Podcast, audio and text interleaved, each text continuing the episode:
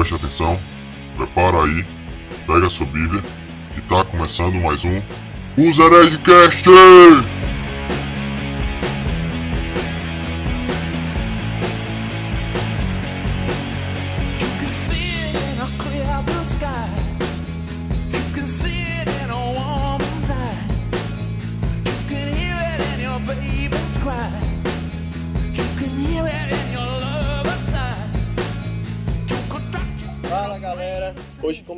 nosso primeiro episódio do mais novo podcast da Podosfera Cristã, os Herescast, e trataremos de um assunto bem controverso e polêmico. E para logo de começo, queremos perguntar a vocês que nos ouvem: para que serve Deus? Para você, ele é aquele apenas que só serve para tratar de sua vida emocional e amorosa? Ou ele é aquele que só serve para resolver suas doenças e sofrimentos? Ou melhor, Deus para você só serve para te dar uma vida financeiramente melhor? Carros, casarões, mas e aí? Pra você, pra que serve Deus afinal? E é disso que iremos tratar nesse primeiro episódio. Pela luz das escrituras, iremos analisar esses movimentos dentro da teologia da prosperidade, cura divina e etc. Que tem dado todas essas respostas acima acerca de Deus. Por essa razão, será nosso primeiro assunto do podcast. Meu nome é Felipe e eu nunca fui no templo de Salomão de Edir Macedo. Eu sou Márcio e o Ministério da Saúde adverte: quem abraçar a cura divina vai para o cemitério mais cedo. Fala galera, eu sou Pedro, cristão, reformado, historiador e já vou começar pelo fim. Se pedirmos alguma coisa de acordo com a vontade de Deus, Ele nos ouvirá.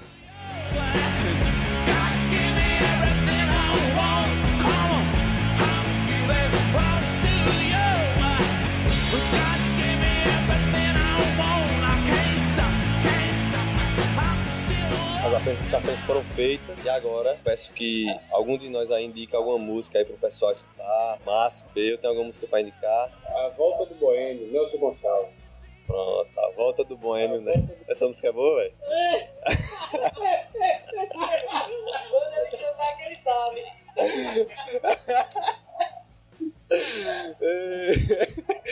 é ótimo. a galera vai gostar. Nelson, Nelson Gonçalves, como é? Como é o nome da música? O retorno do Boêmio. O Retorno do Boêmio. Então vamos lá. A música é indicada aí por Peu.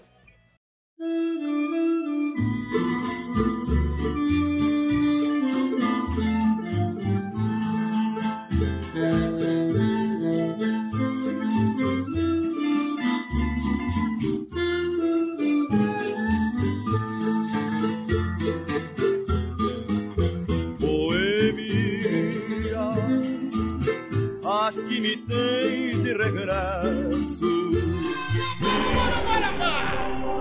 Para tudo aí!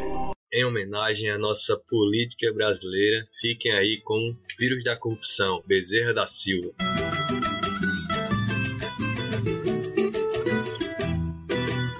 Ele vai subir novamente lá no morro, apertando mão em mão, pedindo voto de novo. A rapaziada já sabe que é o ladrão do dinheiro do povo. Toda a favela já sabe que é o ladrão do dinheiro do povo. Quando ele está em campanha, diz que vai resolver toda a situação. Depois que está eleito, adianta seu lado e dá aquela banana para o meu povão.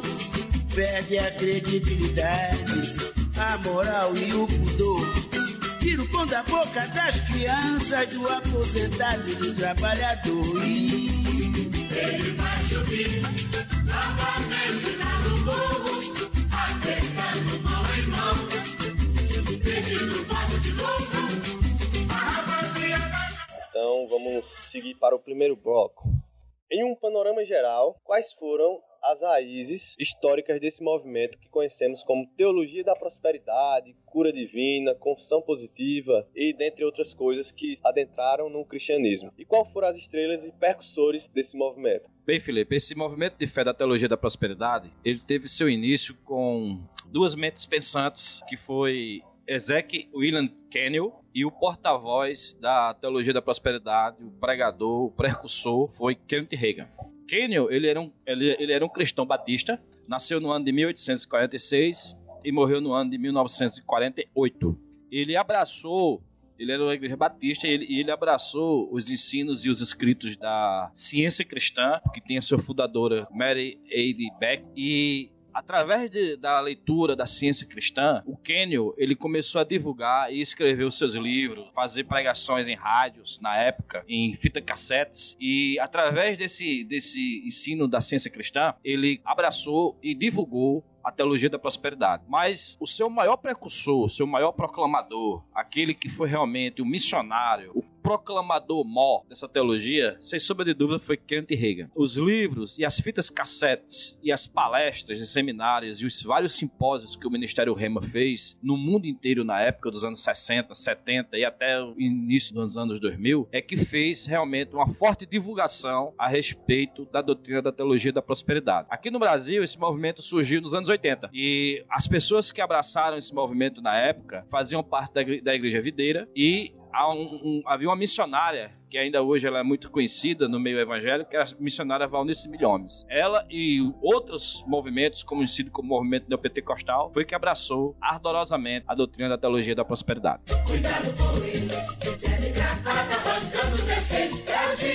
Phil,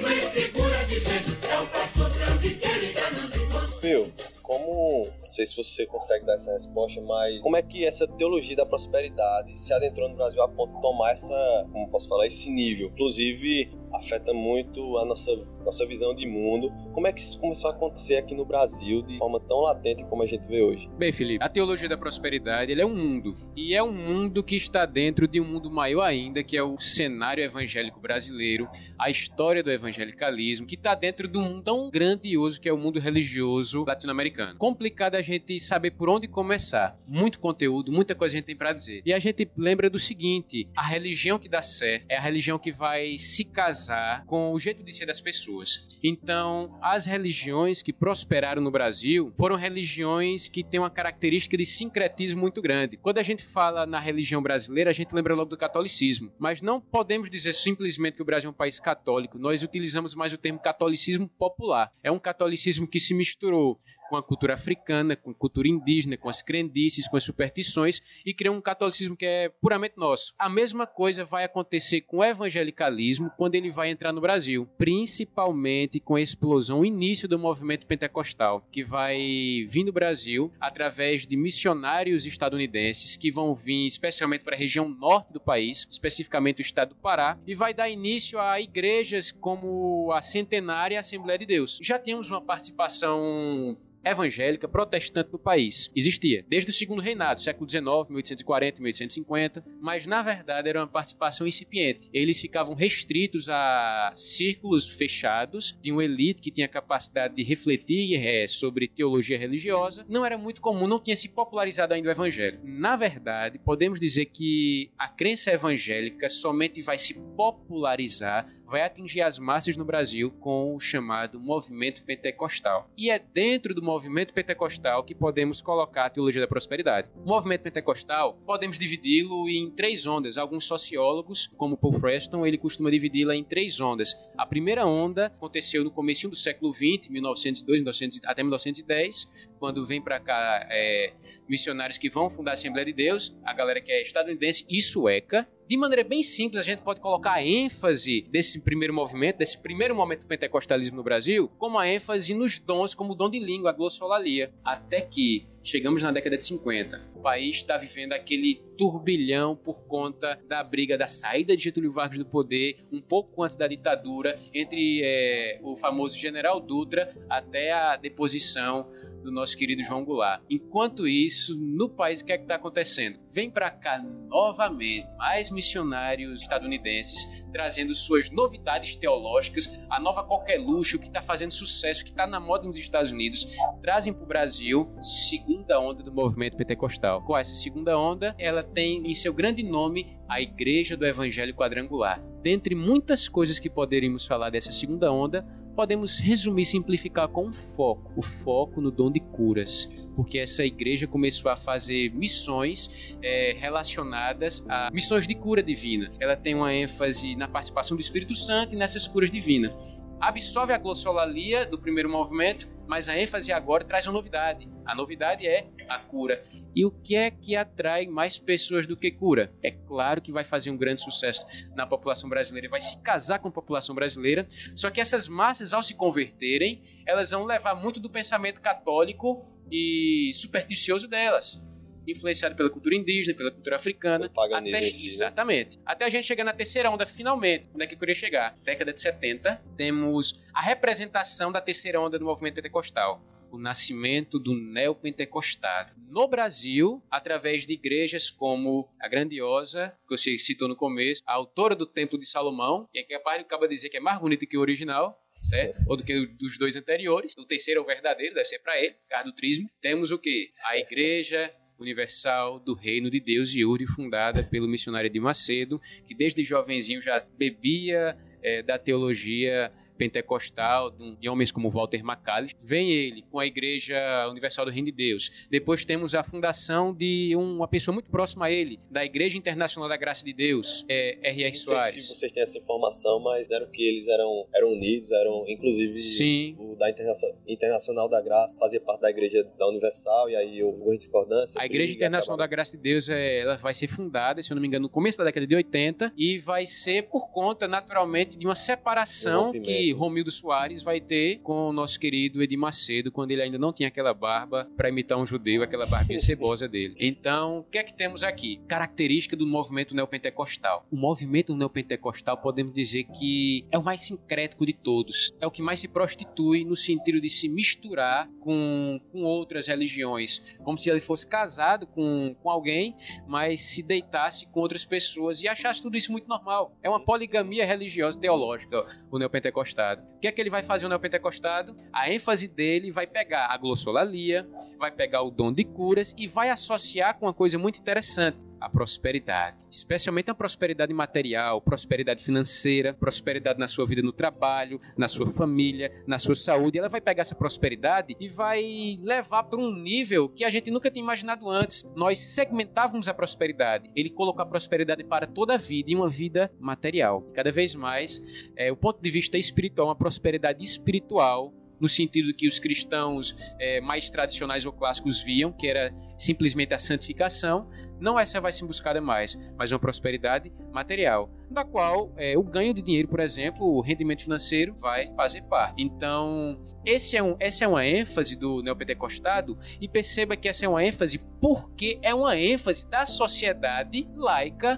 brasileira, assim como em todo mundo, porque a gente pensa assim, a nossa ideia de vida é querer, é, claro, naturalmente, ter um emprego melhor para ganhar mais dinheiro, ter uma vida melhor. A gente quer sempre ter o carro melhor, o Totalmente carro mais novo. né? Nós somos materialistas. Então, o que foi que aconteceu? O neopentecostado percebeu que uma religião que casaria com a população, que atingiria o alvo correto de atingir grande número de membros, de adeptos e fazer sucesso, teria que ser uma religião que se casasse com a cultura do povo. Então ele vai abraçar a teologia da prosperidade. A gente não precisa nem dizer que a teologia da prosperidade oficialmente nasceu com os homens, como o que Márcio disse, mas ela vai nascer no coração do homem. No coração do homem decaído que não entendeu a mensagem do Novo Testamento. Como se ele tivesse pegado o Novo Testamento e interpretado à luz do Antigo, ao invés de fazer o contrário. Quando o cristianismo ele evolui do Antigo Testamento para o Novo, onde tudo fica claro, ele explica tudo, a teologia da prosperidade, os movimentos como o neopentecostalismo apagam a luz e voltam a entender as coisas por meio de figuras. É o interessante também é que esses movimentos de cura divina não é só tão recentes como a gente como foi tratado aqui. Na Idade Média, inclusive, é, havia veneração de relíquias cridas como possuidores de poderes sobrenaturais para cura, né? Enfim, tinha todas essas questões também desde a na Idade Média, Igreja Católica. Eu li em um livro que até ossos de crianças imoladas por Herodes em Belém vendia, com preceito de cura divina. Jarre do leite da Virgem Maria, penas da pomba do Espírito Santo. Todas essas peças eram vendidas com pretexto de cura divina, né? De curar, de ter uma vida melhor, financeiramente melhor. E tudo. Se você possuísse uma dessas desses amuletos em casa, nada de mulher acontecia. Prestem bem atenção. É,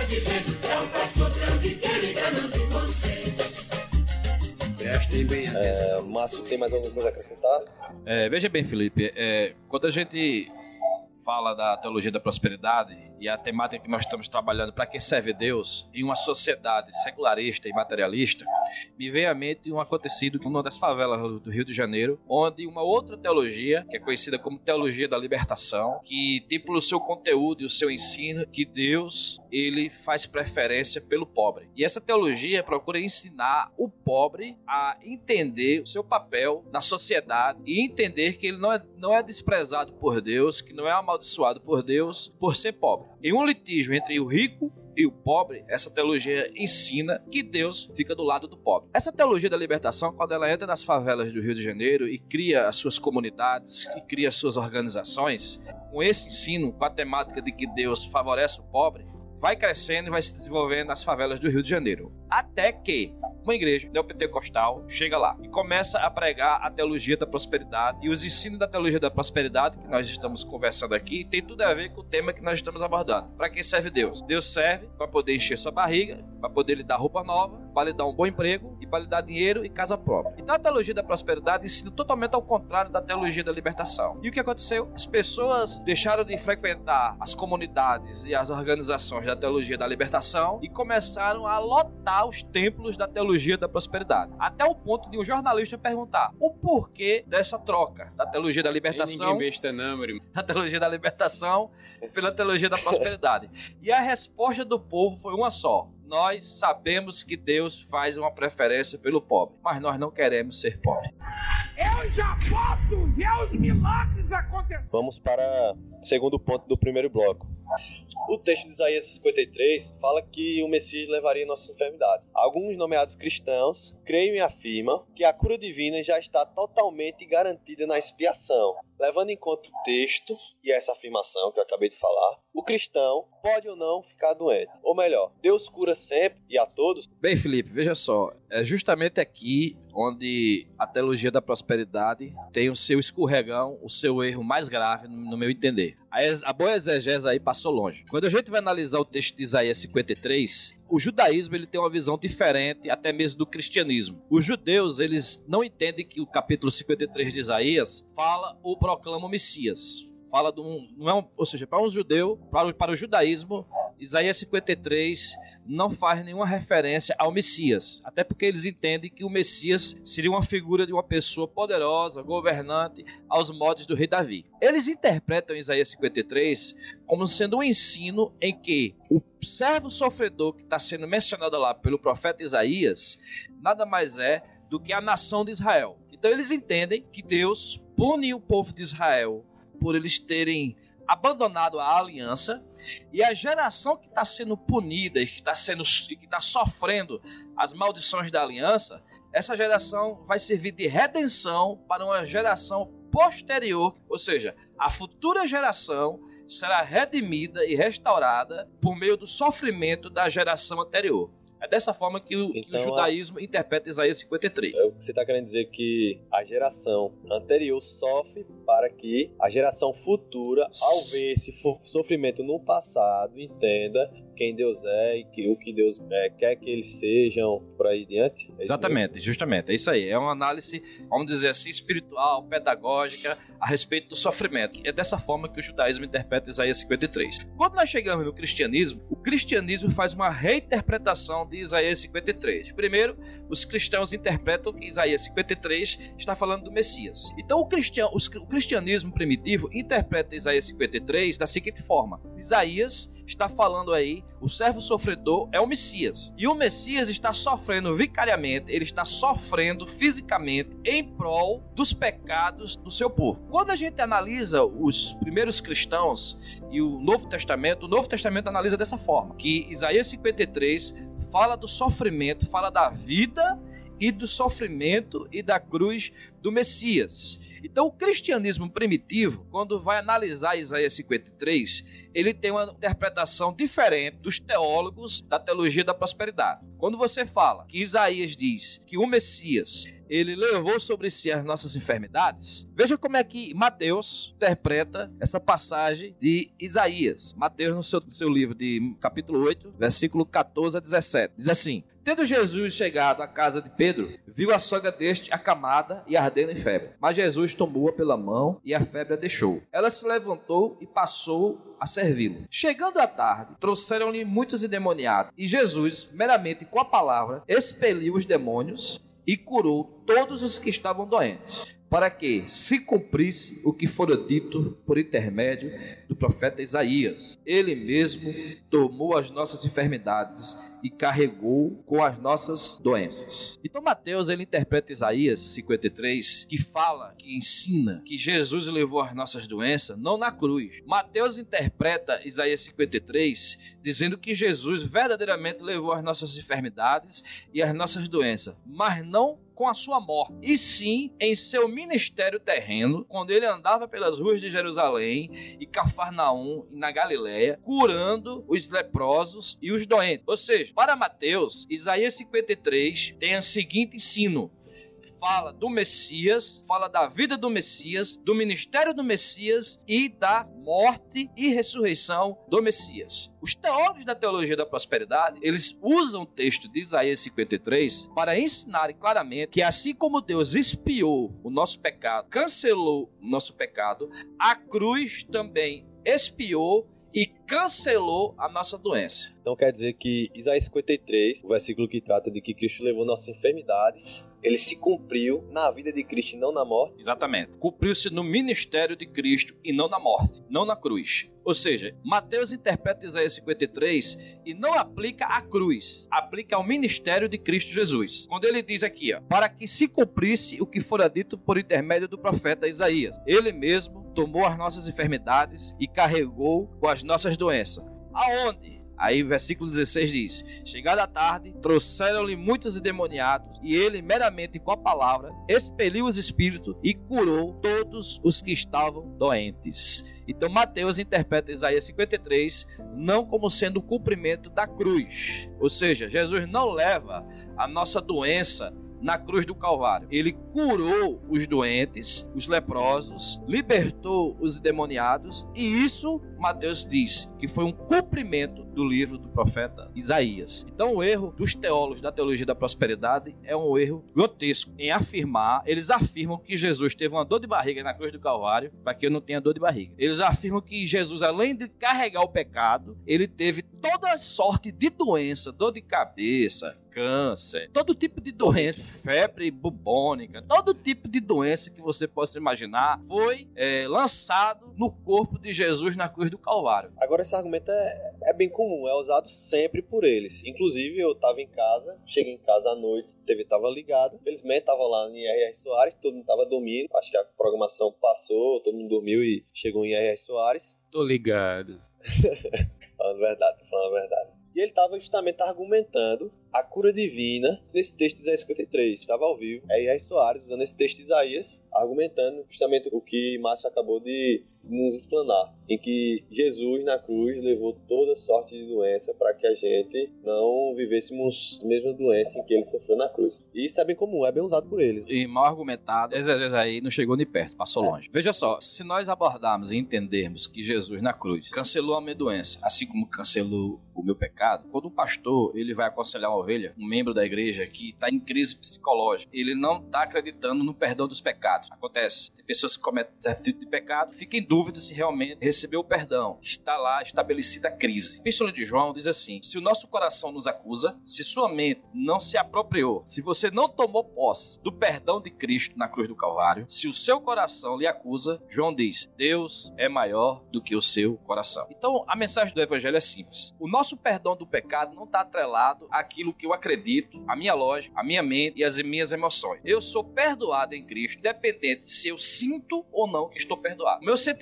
pode ser contrário às verdades do Evangelho. O Evangelho diz que eu fui perdoado, mas eu, me, eu não me sinto perdoado. O Evangelho diz que eu fui liberto, mas logicamente, a minha mente, o meu raciocínio vai para um outro caminho e diz que não. O Novo Testamento nos exorta a entender que o Evangelho é superior àquilo que a minha mente e aquilo que o meu coração diz. Isso é um ponto pacífico no Novo Testamento. Todos os apóstolos apelam e ensinam essas verdades, que o Evangelho transcende a razão humana, a emoção humana. Se isso é uma verdade, e é uma verdade no Novo Testamento, aplique esse mesmo fundamento, esse mesmo princípio e essa mesma verdade à doença. Se Jesus levou a minha doença na cruz, assim como ele levou o meu pecado, então os meus sintomas de doença não são verdadeiros. A minha dor não é verdadeira. Eu sou uma pessoa que sou saudável. Jesus levou na cruz a minha doença. Então eu sou saudável. E aquilo que eu estou sentindo no meu corpo é enganoso. Se você trilhar por esse caminho e você tiver uma doença e essa dor estiver aumentando na sua vida, em vez de você procurar um médico, você for se apropriar da cura, você não vai voltar para a igreja novamente no domingo à noite. Provavelmente você vai para o cemitério.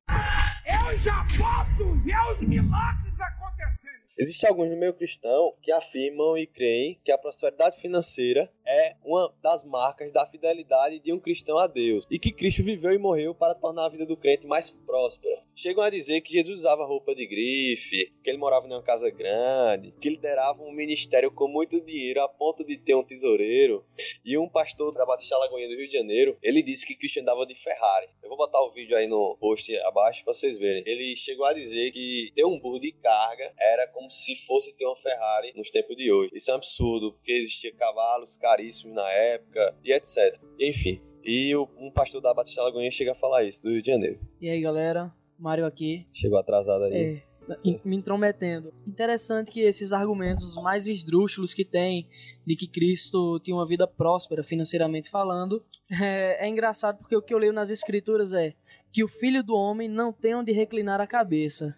Aí vamos lá. Como se dá, na verdade, essas afirmações de que a prosperidade financeira é uma marca indivisível de um cristão fiel a Deus? Deus serve para nos satisfazer financeiramente ou não? Como é? A gente tem que se conformar com pobreza, a gente tem que buscar riqueza a todo custo? Como é que funciona isso aí? Veja bem, Felipe. O cristianismo ele tenta se adaptar à cultura materialista, consumista e secularizada da nossa sociedade. Então o evangelho hoje ele tem que trazer uma mensagem que satisfaça o coração do homem, que traga para ele uma alegria momentânea, física, emocional, psicológica e que prometa para ele que vai sair do aluguel e vai ter uma casa própria. No entanto, o evangelho não nos ensina essa verdade. As pessoas que são santas, as pessoas que têm comunhão com Deus, são aquelas que têm dinheiro no bolso, que têm prosperidade financeira? É lógico que não. E a razão é bastante simples, que se o dinheiro for um instrumento de santificação na vida do povo de Deus, a parábola que Jesus contou do rico e do Lázaro, ele pinta o quadro de uma pessoa que é abençoada por Deus e que vai habitar e morar no seio de Abraão. Enquanto isso, aqui na terra, na parábola de Jesus, o Lázaro,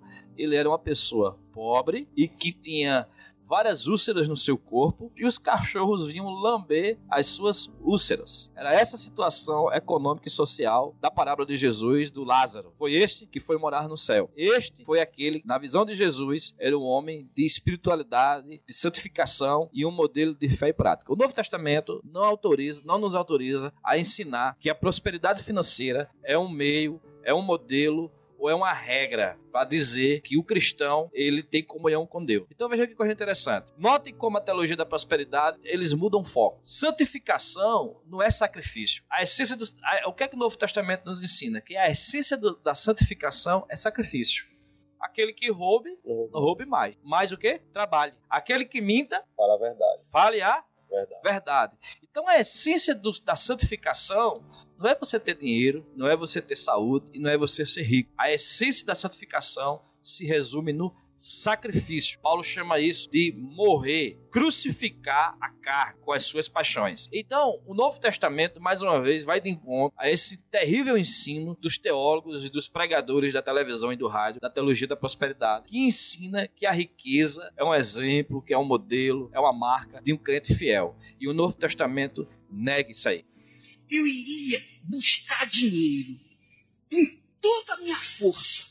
Meu Deus, eu quero dinheiro. Dinheiro, eu quero muito dinheiro. questão aqui não é que exista algum problema espiritual necessariamente em você ter dinheiro, em você ter posse, em você ter uma, uma boa condição. Por exemplo, José da Arimateia aparentemente tinha posses e essas posses foram utilizadas de maneira abençoadora. Ele tinha um bom túmulo em um lugar adequado, não era um buraco no chão, aparentemente uma caverna para ele, e ele tinha posses e ele utilizou essas posses de maneira adequada para guardar o corpo do Cristo, não é isso? Então, o nosso interesse é demonstrar que o foco do cristianismo não é esse. Na nossa sociedade, e não somente na nossa sociedade contemporânea, quando a gente pega a modernidade, quando a ideia que se popularizou depois da escrita do principal livro de Max Weber, que vai atrelar do modus operandi calvinista com o espírito do capitalismo, desde a modernidade, a gente che- chegar mais para trás ainda, na Idade Antiga, na Idade Média.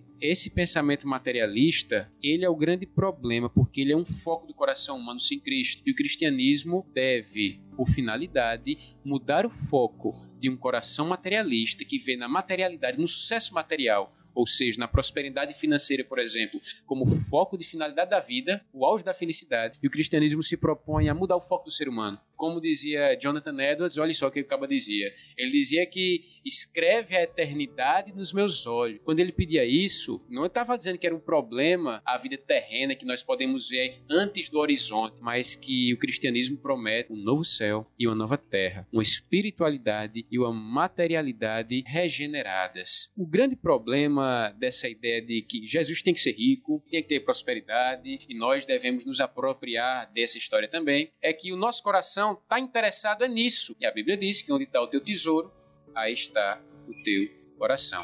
A gente lembra da velha passagem de Mateus, se não me engano, Mateus 19, o jovem rico, que ele tinha tudo, ainda assim ele não se sentia satisfeito. O que é que falta para mim? O que é que falta para mim? Honre a Deus acima de todas as coisas. Já faço. Depois, ama teu próximo como a si mesmo. Já faço. Mas ele ainda não estava satisfeito.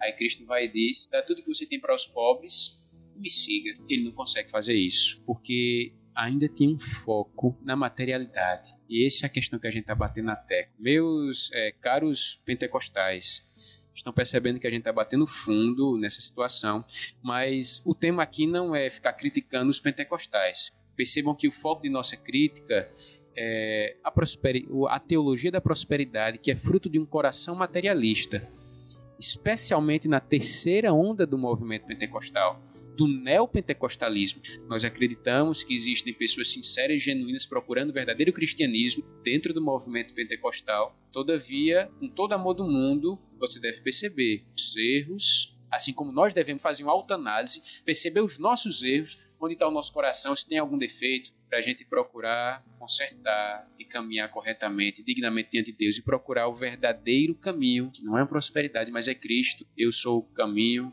a verdade e a vida, e ninguém vem ao Pai senão por mim. Qual o caminho que você quer chegar? Ó, ao Pai. E Cristo é o caminho. Acrescentar apenas uma coisa aqui, Felipe. O tentador disse para Jesus o seguinte: Se és filho de Deus, manda que estas pedras se transformem em pães. Isso. Se és filho de Deus, faça alguma coisa. Então, essa crença, esse cristianismo que procura responder, satisfazer a necessidade de uma sociedade materialista, consumista e secularizada, é um cristianismo pobre. É um cristianismo que distorce a verdade do evangelho. Porque na tentação de Jesus, a gente vê Jesus indo de encontro a essa crença. Para você ser filho de Deus, você não precisa fazer alguma coisa assim magnífica, extraordinária, celestial. Jesus poderia fazer aquilo dali, ele poderia transformar pedras em pães. Ele tinha o poder para fazer isso.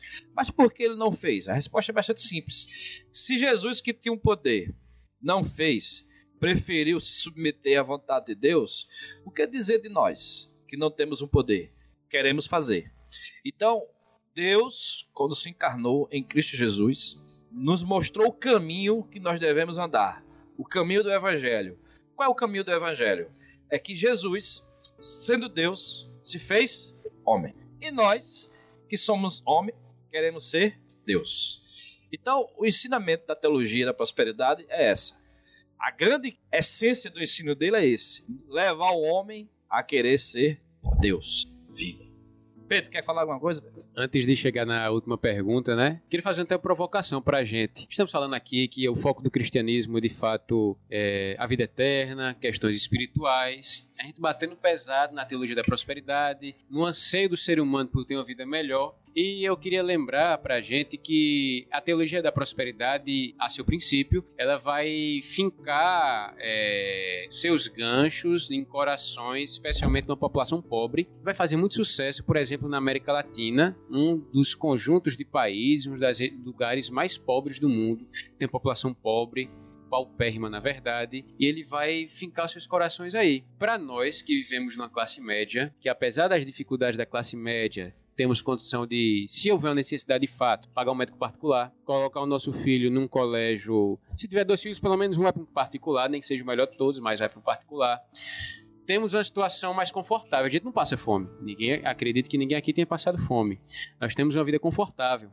A gente toma Danone. Então, fica mais fácil para a gente criticar uma teologia que foca na necessidade de o pobre, de o oprimido querer tanto uma vida melhor. É fácil para a gente dizer que Deus não tem compromisso com o nosso bem-estar físico na Terra. Não tem um compromisso, porque nós já temos esse bem-estar físico. Apesar de fazer essa crítica, nós temos que olhar com um olho fraternal, com um olho de amor para uma população, não uma pessoa específica, mas uma sociedade que abraçou essa ideia por conta dos problemas que ela vive. Pessoas que passam fome, pessoas que não têm emprego, pessoas que sofrem que uma população da classe média, especialmente nos últimos 20 anos do Brasil, não sabe o que é esse tipo de sofrimento. Então é uma teologia que abraçou é, essa população e que é, se arraigou no coração dessas pessoas. Nós temos que olhar com um olhar de delicadeza. Agora o seguinte, o fato de nós entendermos que essa teologia angariou espaço nessas populações, não quer dizer que ela está certa. De fato, é fácil para nós, de uma classe média dos últimos 20 anos do Brasil, criticarmos a necessidade da teologia da prosperidade. É fácil a gente criticar quem é doido para ter uma vida melhor porque nossa vida já é boa. Nós somos ricos, mas nossa vida é boa. Em relação a... Nunca foi tão boa quanto em toda a história da humanidade. É fácil, mas não deixa de ser verdade. Porque a verdade não é o que é nem fácil nem difícil de se interpretar. A verdade é o que a Bíblia diz. A verdade é que nós vamos ver histórias de homens como Jó que sofreram verdadeiramente todo tipo de desgraça junto que a América Latina todinha vai sofrer tudo em Jó todo tipo de desgraça, com veias abertas e tudo, e Jó, aquele que sofreu, vai entender e vai nos explicar de verdade que Deus não tem obrigações, se formos santos ou não, nos abençoarmos materialmente nessa vida, aqui, agora. Ele vai entender que Deus é um Deus gracioso, que dá o que não merecemos se ele quiser. É, e outra questão que eu gostaria de abordar, que Pedro deu um gancho aqui, tem uma passagem na vida de Jesus em que é, uma mulher vem, quebra um, um, vaso de alabastro e uma mirra, né, um perfume bastante, bastante caro na época, foi utilizado por essa mulher para limpar os pés de Jesus. E se eu não me engano agora, uma das pessoas que estavam naquela sala e que presenciou aqui dali, ele questionou e criticou a ação daquela mulher e disse que se, se Jesus soubesse quem era aquela mulher, o que ele deveria ter feito era diferente. Jesus deveria ter pegado aquele óleo e orientado aquela mulher para que vendesse e desse aos pobres. A resposta de Jesus é bastante simples. Ele adverte aquele questionamento e diz o seguinte: sempre vai haver pobre na terra. Então o próprio Deus criou o um mundo onde a pobreza vai existir sempre. O único momento em que você vai deixar de ser pobre, meu querido, é quando houver um novo céu e uma nova terra. O que é que o Evangelho promete para as pessoas que estão passando pobreza ou situações como essa? O Evangelho diz que aquele que tem recurso neste mundo ajude aquele que não tem. E que se você que diz que ama a Deus, que não vê, e, e vê o seu irmão padecendo necessidade e não ajuda, o Evangelho questiona. Como é que eu posso acreditar que você ama Deus? Se o próximo que você vê, que é feito a imagem e semelhança de Deus, você não ajuda, como é que eu vou acreditar que você ama Deus que não vê? Então o evangelho, gente, essa questão da pobreza, essa questão de, de, de ajudar os, o próximo, o evangelho trabalha isso de uma forma magistral. Mas o que nós estamos trabalhando aqui hoje é para quem serve Deus. E a gente está vendo que a proposta da teologia da prosperidade não satisfaz, não negocia com a sociedade secularista e materialista. Por que as pessoas aceitam essa proposta? Por que a sociedade abraça esse evangelho? Porque é o, é o que todo mundo quer ouvir, meu querido. Todo mundo quer ter dinheiro, todo mundo quer ter vida feliz, quer ter saúde. Eu quero ter. Se eu disser pra você que eu não quero ter, eu tô mentindo. Eu também. Todos nós queremos. Todos nós. Eu não quero que meus filhos vá para as drogas, eu quero que meus filhos estudem no colégio particular. Isso, isso é um desejo, uma, uma coisa, um anelo do ser humano. Agora, nós servimos a um Deus que tem uma mensagem e um evangelho que nos orienta a entender que a vida não é assim. Deus é soberano, ele não realiza a nossa vontade, ele realiza a dele. Os meus pensamentos não são os pensamentos de Deus. E os meus caminhos não são os caminhos de Deus. Finalizo com, a, com, com uma ilustração interessante de um menino quando ele ouviu isso. Deus, é verdade que para o Senhor um centavo é que nem um milhão de reais? Aí Deus disse: É verdade. Deus, é verdade também para, para o Senhor que um minuto é que nem uma eternidade? E Deus disse: É verdade. Aí o menino finaliza e diz: Deus, me dê um centavo. Aí Deus responde: Espera um minuto. Eu acredito.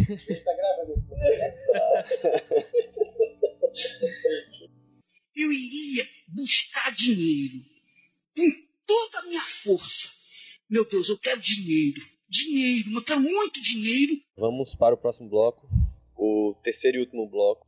Sabemos que existe um mito na nossa cultura e todos já devem ter escutado pelo menos alguma vez. Se você está sofrendo, é porque você está em pecado. Ou mais, se você está sofrendo, é porque é um homem de pouca fé. E assim por diante. Agora, Pedro, Márcio ou Mário, como conciliar a vida cristã e o sofrimento? Se caso formos íntegros e tivermos muita fé, Deus sempre nos servirá de um trevo de quatro folhas que levará qualquer tipo de sofrimento para longe de nós? Veja bem, Felipe, essa pergunta realmente considero ela como sendo a criptonita do cristianismo. O problema do sofrimento. Não o problema do mal, porque o problema do mal já foi resolvido. Deus criou o mal. Mas o problema do sofrimento. Olha o problema treta, do sofrimento é um negócio interessante analisar isso aí. Por quê? Porque o sofrimento, quem está sofrendo, eu sempre costumo dizer isso, né? Se você está com uma dor de dente, você não vai querer um pastor do seu lado que abra uma Bíblia e explique para você os motivos e a razão e o propósito de Deus em fazer com que esse dente seu tá doendo. Você vai querer um dentista, meu querido. Então, numa sociedade pós-moderna que nós vivemos, se você tem uma dor de dente, você tem um dentista. Se você está sofrendo da visão, você tem oftalmologista. Então, a sociedade pós-moderna é uma sociedade que procura de uma forma imediata responder às carências e às necessidades emocionais, físicas, psicológicas, sexuais dos indivíduos que habitam nela. Então, uma religião e um evangelho que faça sentido e que faça é, que, que traga uma mensagem, vamos dizer assim, um evangelho que traga uma mensagem relevante para uma sociedade consumista como essa, que ser um evangelho que promete aquilo que as outras coisas estão prometendo. Então a teologia da prosperidade, ela cresce e ela se torna megas igrejas. Você consegue ver essas pessoas assumindo a televisão de uma forma muito fácil, conseguindo e conquistando muito espaço na televisão com uma hora, uma hora e meia. Quando a gente vê o coitado do Hernando Dias Lopes com apenas 20 minutos de programa, aí você vê esses camaradas aí uma hora, uma hora e meia. Você vê eles com televisão, você vê eles ah, com TV a cabo, você vê eles com espaço muito maior. Por quê? Porque eles oferecem um evangelho que a sociedade quer ouvir. Um evangelho que vai tentar preencher as carências físicas, emocionais, psicológicas do indivíduo que habita na nossa sociedade. Então, quando você me faz uma pergunta como essa, de que forma o evangelho bíblico do Novo Testamento vai trazer uma resposta satisfatória para o sofrimento, a resposta que infelizmente eu dou é o seguinte: que o evangelho bíblico, o cristianismo, que a proposta que o evangelho do Senhor Jesus Cristo e do ensinamento dos apóstolos dá para essa sociedade consumista e materialista não satisfaz. A resposta que o Novo Testamento dá para quem está sofrendo é simples. Você vai sofrer, se for da vontade de Deus, você vai continuar sofrendo e não existe nenhuma esperança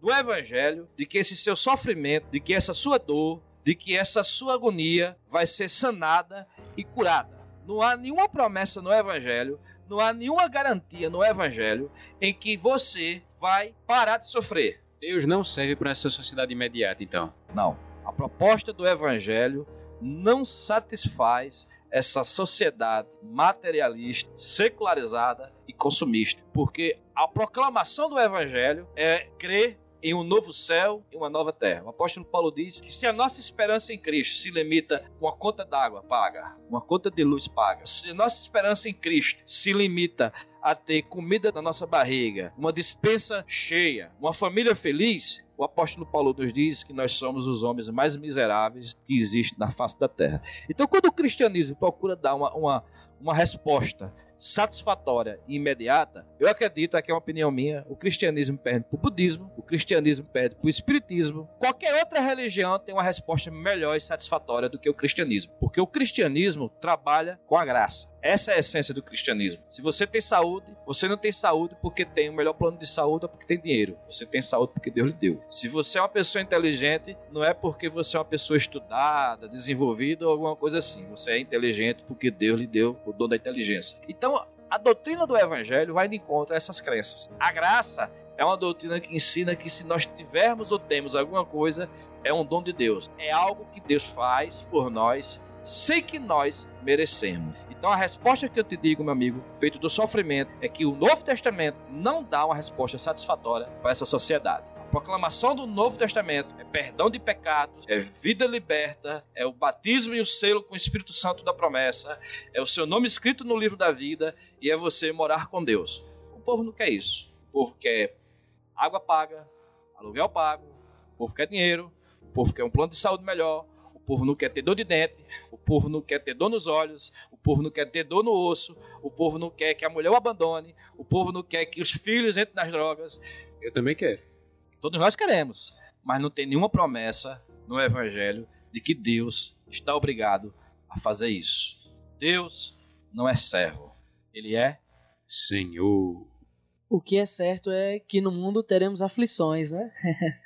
Mas aí o que eu acho interessante é que as escrituras em contrapartida, né, nos dá um conforto, né, dizendo que as tribulações e sofrimentos do tempo presente não se comparam com a glória do porvir, né? Essa é, é a, a beleza do evangelho, na consolação que cremos por intermédio do Espírito Santo é, em toda essa promessa divina. E isso me faz lembrar de um personagem bíblico. Ele se chama Jó. É dito que é um homem íntegro, fiel a Deus, mas acontece várias tragédias. Ele perde suas riquezas, seus funcionários que eram numerosos, seus filhos, sua saúde, mas fica a questão é, muito é crida em nosso meio e que muito é aplicada à vida de Jó.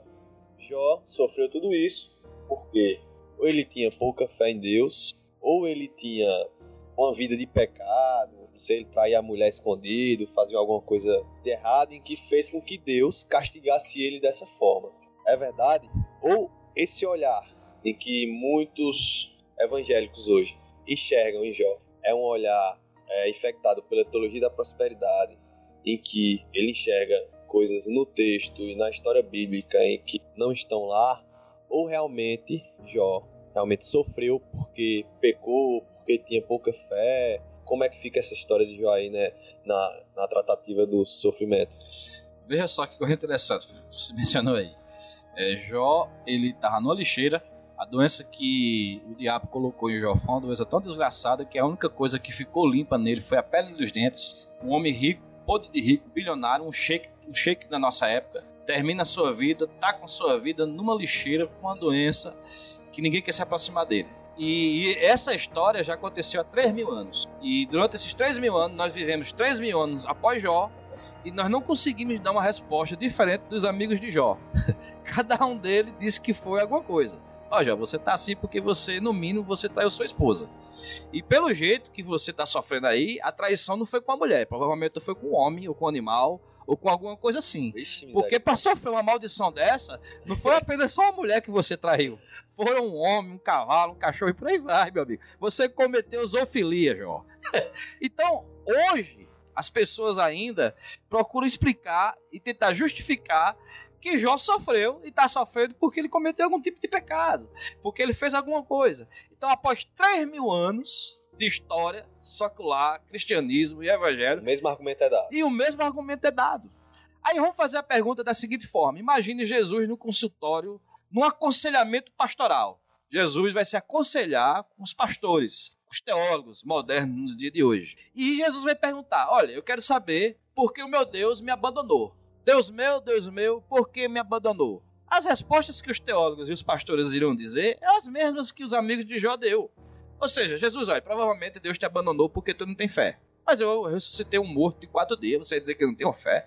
Eu andei por cima das águas. Eu alimentei 5 mil, eh, cinco mil pessoas com pães e peixes. E você me disse que eu não tenho fé? Olha, provavelmente Deus te abandonou porque você não era um homem de oração. O livro de Marcos diz que Jesus virava à noite orando. Ah, provavelmente Deus te abandonou porque você não jejuava. A Bíblia diz que Jesus era um homem conhecido como homem de dores. Por quê? Porque uma das características de Jesus é que ele jejuava muito. O livro de Marcos conta uma história lá no capítulo 3 que a mãe de Jesus, junto com seus irmãos físicos, desceram de Cafarnaum, de Nazaré, melhor dizendo, para Cafarnaum, porque se descobriu, eles ouviram que Jesus estava deixando de comer para poder ajudar os pobres e os necessitados. Na cabeça da mãe de Jesus, Jesus pirou está deixando de comer para poder ajudar os pobres e os necessitados. Então Jesus foi uma pessoa de fé, foi uma pessoa de oração e Jesus não cometeu nenhum pecado. A Bíblia diz que ele nasceu sem pecado, não cometeu nenhum pecado e mesmo assim sofreu. Foi um homem de dores, foi um homem sofrimento. Então o que é que o Novo Testamento quer nos ensinar com isso? Que o sofrimento é ilógico. Nós vamos sofrer. Enquanto nós estivermos neste mundo mal, o sofrimento é algo que vai acontecer sempre aconteceu na vida de Jó, aconteceu na vida do filho de Deus, sem que ele tenha cometido pecado, ele sendo um homem de oração, de jejum e de fé. Infelizmente, vamos sofrer. Essa é a promessa do evangelho, aquela que Mara acabou de dizer. Vamos sofrer, vamos sofrer. Qual a esperança no sofrimento? É saber que as aflições dessa vida não se compara com aquilo que Deus preparou para nós, não aqui, mas do outro lado dessa vida. Vou passar aqui para Mário. Bom, é, eu acredito aqui, só para matar essa situação de Jó, que eu acredito que é um senso comum da gente aqui, que o sofrimento é um pré-requisito do cristianismo. Eu acredito que não temos, não precisamos de um motivo para sofrer, para que o sofrimento ocorra. Acredito que não não é necessário um, motivo superior para que soframos. É interessante que nessa essa situação de Jó, uh, a gente pode observar logo no verso 8 do capítulo 1 de Jó. Perguntou ainda o Senhor a Satanás: Observaste a meu servo Jó? Porque ninguém há na terra semelhante a ele, homem íntegro e reto, temente a Deus e que se desvia do mal. Então acredito que não há uma necessidade de um pecado para que o sofrimento ocorra. Esse elogio não veio de um ser humano. Esse elogio não veio de um pastor, de alguém como testemunho. Esse elogio veio do próprio Deus. Está tão impregnado em nossos corações a teologia da prosperidade, todo esse movimento, que a gente não enxerga uma afirmativa vindo do próprio Deus. Jó era homem íntegro, homem de muita fé e um homem temente a Deus. E mesmo assim, a sociedade de hoje, os cristãos de hoje, modernos, não enxergam a afirmativa do próprio Deus. Tão arraigado que está a teologia da prosperidade em seus corações, ou em nossos corações. Apenas mais duas coisinhas, Felipe. É, o livro de Jó começa e termina com essa mesma afirmação que o Mara acabou de ler. Ele inicia dizendo que Jó era um homem íntegro e reto, que teme a Deus. E no final do capítulo, no final do livro, Deus fala aos amigos de Jó que diz que, sem motivo nenhum, infligiu a Jó, mesmo ele sendo homem reto, íntegro e temente a Deus. Então, tanto no começo quanto no fim do livro de Jó, Deus repete as mesmas palavras. E o que significa isso? Significa que do próprio Deus amarra a história de Jó com a seguinte síntese: Por que Jó sofreu? Porque o sofrimento faz parte da natureza humana. Então não importa se você crê em Deus ou se você não crê em Deus. Na realidade, o evangelho diz o seguinte, que aquele que crê em Deus tem a tendência de sofrer mais do que aquele que não crê em Deus. Porque quem não crê em Deus, ele não vai querer procurar sentido no sofrimento. Quem tem, quem crê em Deus vai procurar sentido no sofrimento. E isso é mais sofrimento ainda. Tentar encontrar sentido, né, no sofrimento. Tem uma frase de um teólogo, acredito que do Jonathan Edwards, que é mais ou menos assim, é acerca do, do até do sofrimento, é, que a coisa mais próxima que um crente vai viver do inferno é a terra. E a coisa mais próxima que o ímpio vai viver do céu é a terra. então, aqui é onde o ímpio pode ter um momento mais feliz e também onde o crente vai ter suas maiores dificuldades. Mas é por um tempo limitado. Para um, o ímpio, um sofrimento eterno chegará e pro crente o gozo eterno chegará. O sofrer da vida e o bom sofredor não reclama quando posso como bem, quando tá ruim vou de pão com banana. Alô, É, vamos. Eu vai falar alguma coisa? E vamos pro último ponto do terceiro bloco. A pergunta que não quer calar. Para que serve Deus realmente? Quem se arrisca a Mas, responder? rapaz, essa pergunta eu vou confessar pra vocês que ela fez com que eu não estudasse nenhuma das outras. Esse cabra me veio com esse tema aqui. Disse, para que serve Deus? Eu olhei pra pergunta, depois olhei de novo. Fiquei olhando pra ela, me deu um tilt na cabeça e lá vou eu. Quem conhece Paulo Afonso sabe pra onde é que eu fui? Belvedere. Fui pro Parque Belvedere, deixei a menina no colégio, almocei, tomei banho, fui pro Belvedere. Cheguei no Belvedere, aproveitei o Wi-Fi, um parque muito arborizado, muito bonito, com poucas pessoas, geralmente. E lá vou eu pra esse parque, botei no YouTube, um Wi-Fi grátis da prefeitura, música chinesa, para relaxar e conseguir começar a responder isso. E existe música chinesa? E, e existe, tem até uma flautinha, rapaz, não é negócio bom da poxa. Eu costumo usar relaxar. músicas internacionais para Uma, poder ca... ler. uma, uma, um- uma águazinha caindo. Música uma- chinesa é a pé, primeira caindo de vez. bambu. É a né? primeira vez. É a primeira vez. Então lá vou eu escutar essa música e começar a pe- pensar na resposta. A resposta acabou virando um texto que inclusive ele vai ser disponibilizado para vocês no nosso site. Então vou tentar responder de maneira bem simples, certo? Fazendo sinteticamente. Olhei para a pergunta e eu percebi que nós temos que entender quem é Deus, quem é serve e para quem Deus serve. Para que serve Deus, certo? Quando a gente olha para Deus, a gente olha para um Deus é, que tem algumas características, que tem alguns atributos. Um Deus que é imanente e é transcendente. Para quem não sabe, de maneira bem simples, transcendente, a gente se refere à distância que Deus tem da gente. Deus é plenamente independente de nós. Ele não precisa de nós para absolutamente nada.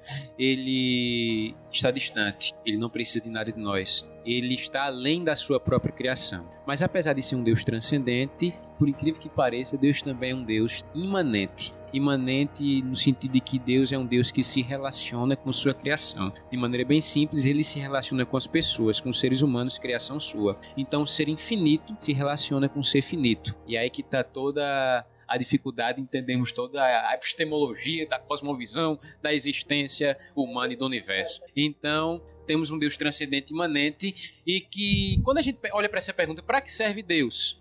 Se a gente pensar no Deus transcendente, a gente vai responder de maneira muito simples e seca: Deus não serve para nada. Porque numa sociedade que exige a serventia das coisas, que as coisas para existirem tenham que ter uma serventia, tem que ter uma explicação de que existe, Deus não tem. Ele não precisa servir para existir. Ele simplesmente é sem início nem fim, Deus é. A gente olha para a pergunta e diz: quem disse que Deus precisa servir? Para que serve Deus? Quem disse que Deus precisa servir? Esse é o primeiro ponto. Em segundo lugar, quando a gente olha para o termo serve, a gente pode lembrar de uma série de palavras que nos lembram o termo serve. Dentre elas, eu, eu lembrei de duas: utilidade e servo. Serve, aquele que serve a alguém, serve a outro, é um servo. Mas nós já vimos que Deus não precisa servir já que Deus ele que criou, ele é o autor. Nós, enquanto criação, que na verdade deveri, devemos servir a ele. Nós é que temos esse propósito. Nós é que temos uma finalidade, uma utilidade, uma serventia. Deus não é servo, Deus não precisa servir. Eita, que resposta feia da pega. Então, no final de tudo, a resposta é Deus não serve para nada? Calma. Vamos tentar deixar o negócio mais agradável, mais bonito. E de nenhum modo menos verdadeiro também verdadeiro com certeza. Podemos responder afinal que Deus não precisa servir, mas ele resolve servir.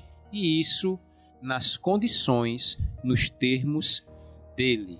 Deus não nos serve do jeito que a gente quer. Deus não nos serve do nosso jeito. Deus serve da sua maneira. E é uma maneira superior ao que nós pedimos e pensamos. Aí, graças a Deus, porque ele não nos serve como a gente quer que ele sirva. Graças a Deus que ele nos serve do jeito que ele determinou como ele iria querer nos servir.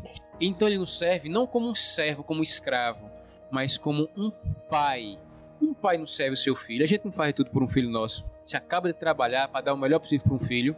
Eu não sou pai, mas meu pai trabalha domingo a domingo. Exatamente. Só pra me manter, manter. O pai, ele é superior na hierarquia, ele é um representante, ele é um líder e é um líder que serve. Deus é esse pai, que é superior a nós e mesmo assim ele serve para o nosso verdadeiro bem. No final daquele, desse meu texto que eu disse que eu vou mostrar para vocês, eu vou lembrar de uma coisa interessante. Que diante do conhecimento de que Deus não precisa servir, mas ele resolve servir, e não como um servo, mas como um pai, a nossa postura diante desse Deus deve ser uma postura não autoritativa, nunca orgulhosa, nunca que determina, que manda, que diz eu não aceito, tá amarrado, nunca que manda, mas uma postura verdadeiramente humilde, reverente, diligente e que procura descobrir qual é a vontade de Deus, como é que ele quer nos servir para poder sermos servidos por esse Deus. A vontade de Deus está na Bíblia. Temos aqui exemplos: a nossa santificação, a nossa obediência, a aspersão do sangue de Cristo,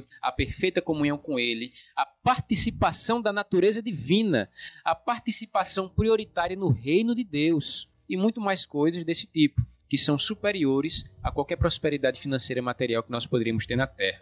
E é sabendo quem é esse Deus que eu volto àquela minha frase do começo, porque a Bíblia tem a resposta para que serve Deus. Ela se encontra na primeira carta de João, no capítulo 5, versículo 14, que diz o seguinte: Esta é a confiança que temos ao nos aproximarmos de Deus.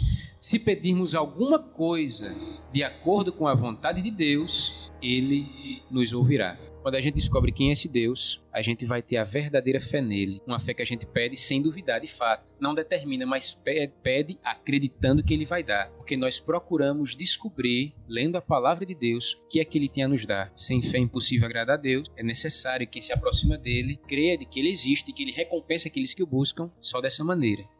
Finalmente, se pedirmos alguma coisa de acordo com a vontade de Deus, ele nos ouvirá.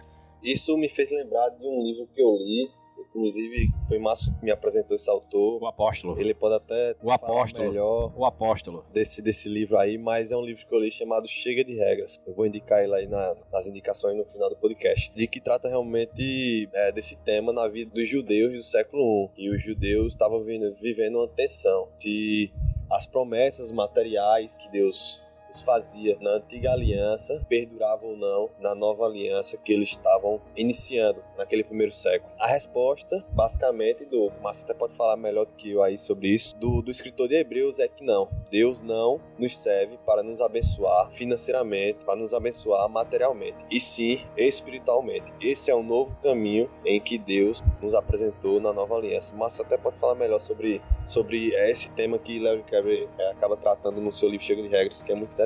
Para que serve Deus? A gente ficou aí o podcast inteiro tentando mostrar para vocês que a teologia da prosperidade é uma proposta cristã de tentar transformar, adequar, melhor dizendo, o cristianismo a uma sociedade materialista, consumista e invejosa. E vemos que a teologia da prosperidade é uma teologia que veio para ficar, irmão. Ela vai durar muitos anos aí, porque o homem é materialista e consumista e invejoso. E até onde se sabe, o homem só vai deixar de ser isso quando morrer. Ou então quando Cristo vir e estabelecer um novo céu e uma nova terra. Então essa teologia, ela vai se desenvolver e vai perdurar durante muitos anos, não somente no Brasil, mas no mundo inteiro. E nós vemos que a proposta do cristianismo bíblico, do Novo Testamento, é diferente. Quando a gente vê as palavras de Paulo, tentando responder essa pergunta, para que serve Deus? Paulo diz: Ora, aquele que é poderoso para fazer infinitamente mais do que tudo quanto pedimos ou pensamos, conforme o seu poder que opera em nós. Então eu peço a Deus todo dia que Ele cure minha dor de cabeça, que Ele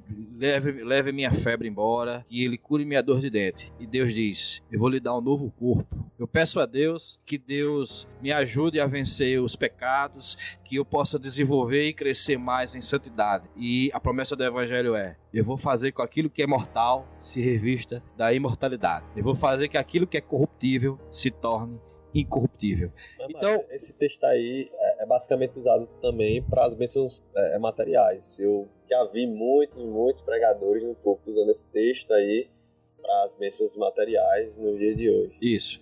É, mas o apóstolo disse que Deus faz infinitamente mais além daquilo que a gente está pedindo. Mas a ideia dele é: se você tá pedindo um real, Deus vai lhe dar um milhão, porque Ah. ele faz infinitamente mais. A mente, eu tô entendendo o que você tá querendo dizer. A mente humana, a mente humana, ela é triste, né?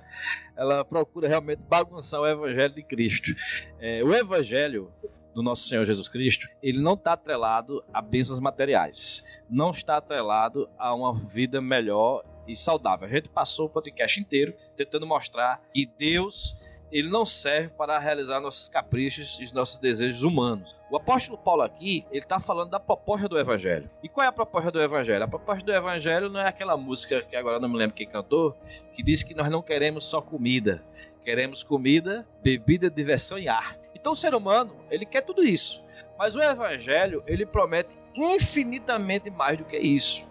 A proposta do evangelho, as promessas do evangelho não é para aqui agora. As promessas do evangelho é para transcender o aqui o agora. Então a gente quer viver para sempre aqui e Deus diz que não. Deus quer que a gente habite um novo céu, uma nova terra, que tenhamos um novo corpo, que vivamos uma nova realidade onde não só de pão viverá o homem. Iremos passar uma eternidade sendo alimentados pela glória, pela misericórdia e pelos atributos divinos. A proposta que o evangelho nos dá vai de encontro à proposta da teologia da prosperidade e vai de encontro às carências de uma sociedade secularista e materialista. Então é por isso que o evangelho hoje, ele está misturado. O evangelho hoje, ele Paulo chama de mercadejar o evangelho. O evangelho ficou mercadejado. Então para que as pessoas possam acreditar no evangelho hoje, para que o evangelho seja relevante hoje, você tem que prometer e hoje Deus é o maior devedor que existe na face da terra. As pessoas estão prometendo muitas coisas em nome de Deus, estão utilizando o nome de Deus e dizendo que Deus vai dar várias coisas, que Deus promete várias coisas, coisas essas que o Novo Testamento, que o Evangelho não promete. Jesus disse, né, lá nos Evangelhos está dito que o Filho do Homem não tem onde reclinar a cabeça. Já foi citado isso aqui. Quando os apóstolos eram perseguidos, quando os apóstolos eles eram martirizados, eles olhavam para Jesus e perguntavam: E aí, Senhor? E nós, que abandonamos tudo em prol do Evangelho, o que é que nos espera? O que é que nos espera? Aí Jesus diz: alegrai-vos, não porque os demônios vos submetem, alegrai-vos, não porque vocês fazem isso ou porque vocês fazem aquilo. Alegrai-vos, não com o dinheiro que vocês juntam e guardam no banco. Vocês querem se alegrar com alguma coisa? Diz Jesus: Se alegre, porque o seu nome está escrito no livro da vida. Então a verdadeira alegria do Evangelho não é aqui agora. A verdadeira alegria do Evangelho é saber que seu nome está escrito no livro da vida.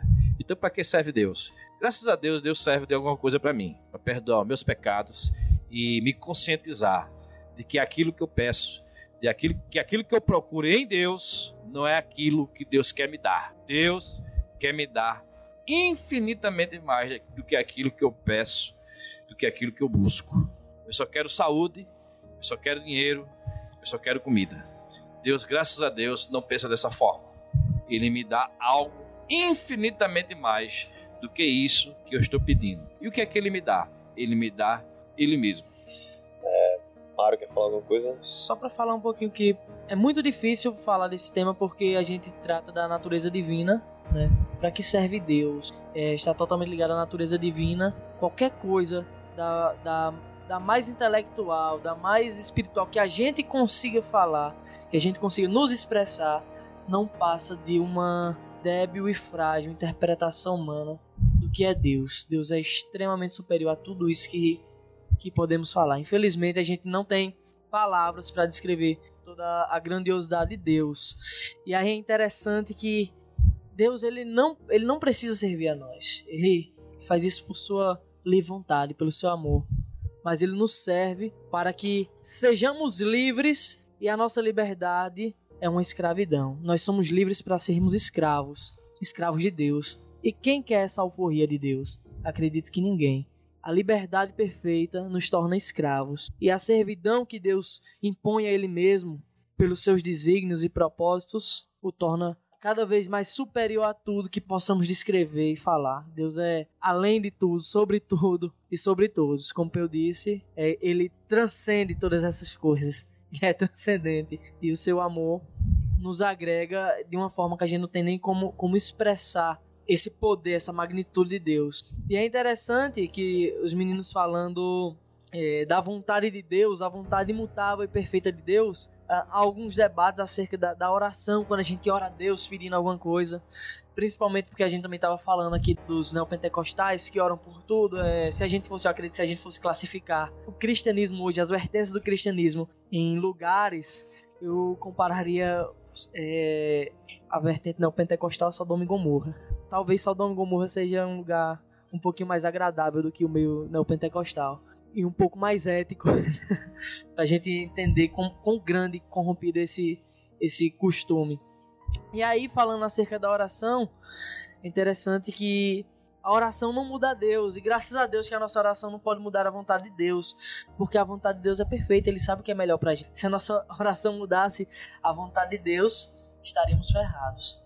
Então, graças a Deus que servimos esse Deus que transcende todas as coisas e que ele nos serve nos seus desígnios, pelos seus propósitos, ele, ele nos serve para sua autoglória, porque ele é superior a tudo e a todos e nós somos frágeis, frágeis escravos de, desse Deus infinito e perfeito.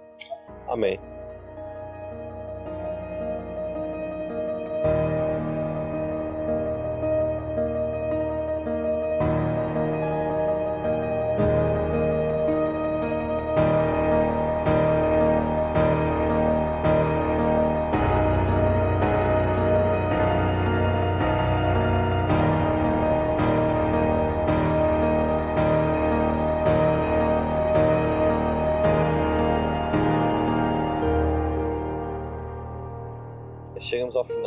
Nosso primeiro episódio piloto. Vamos para as indicações.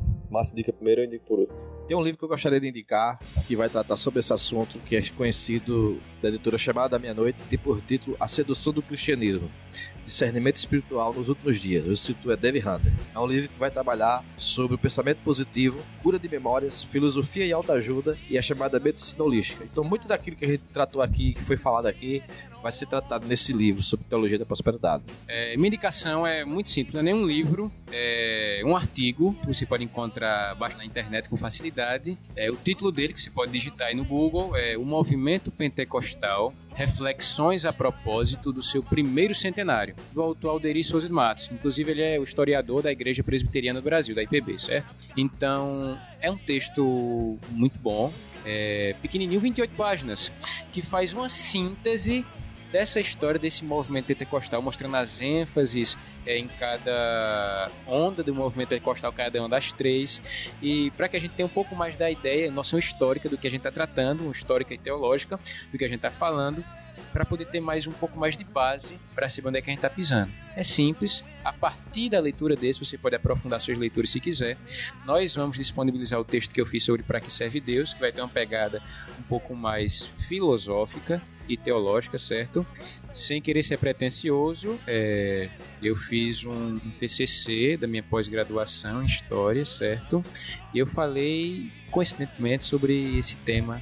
O título dele é Onda Mais Confusa, uma análise dos, dos elementos identitários do neopentecostalismo brasileiro e seu caráter histórico. Eu fiz um texto, um artigozinho sobre o neopentecostalismo. Se por acaso ele for aceito é, em alguma revista, quando ele for aceito, eu colocarei ele disponível online também em nosso site. Também é bom texto, é um texto de caráter informativo, fácil, dá pra gente pegar um pouco da ideia da história desse movimento e entender como é que ele funciona e porque nós, enquanto cristãos, temos o dever de fazer uma crítica a esse movimento, uma crítica, crítica de caráter negativo mesmo, porque nós estamos preocupados com o rumo do cristianismo no Brasil, porque o cristianismo são vidas, e não são vidas de agora que estão em jogo, são vidas eternas. Por isso que a gente trata com tanto cuidado desse movimento, e se for para criticar, a gente critica mesmo. Deus abençoe vocês, um abraço, João. É, eu gostaria de indicar um livro também para vocês, é Harry Potter, a Pedra Filosofal.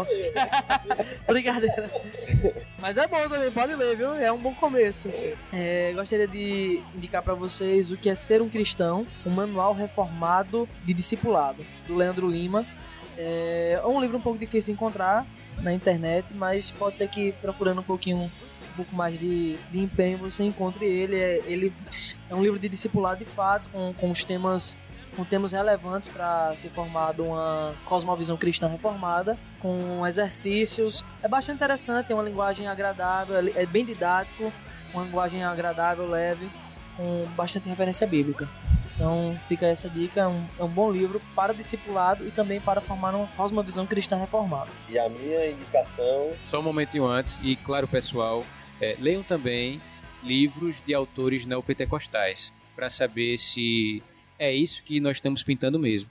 Se de fato esse porque você deve ter a capacidade de ler, entender e concordar ou discordar. Não a partir somente da visão já nossa que está mastigada para vocês. Vocês devem ler textos e conhecer de fato o pensamento deles para saber se é isso mesmo que a gente está pintando. É importante ler a crítica, mas também ler o autor, ok? que caiu dentro de, de Peu. É, e a minha indicação serão duas. Primeiro, um livro de Paulo Romero, um grande apologista aqui do Brasil, assembleiano, é, super crentes, que vai tratar desse movimento neopentecostal, suas raízes históricas, vai contra-argumentar teologicamente. Então é um livro muito bom. É um livro muito bom para vocês iniciarem nesse assunto. E o outro, como o Márcio chama, o apóstolo, o apóstolo do nosso tempo, Léo Kreber, é o livro Chega de Regras. Ele vai tratar de que na antiga aliança existia um antigo caminho, que na nova aliança vai existir um novo caminho. E é esse novo caminho que a gente deve percorrer, não o antigo. Então nesse livro vai fazer uma exposição em cima desse assunto. E é muito bom. E é bem relacionado com o tema que tratamos hoje. Mas é isso aí. É, ficamos por aqui. Valeu, galera. Falou. Valeu, valeu, tchau, tchau, Deus abençoe. Até a próxima. Falou.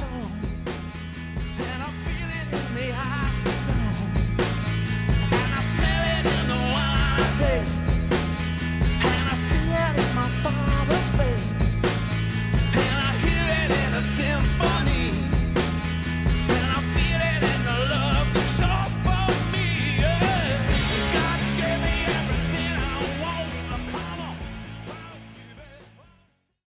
Já tá eu, di- eu, tô, eu vou conseguir. Você vai ver que eu vou. eu vou conseguir responder pequeno. Né? Rapaz. Ah, deixa o cara É, responder. desse, é, Deus é. Tra... Eu tenho que responder de costas.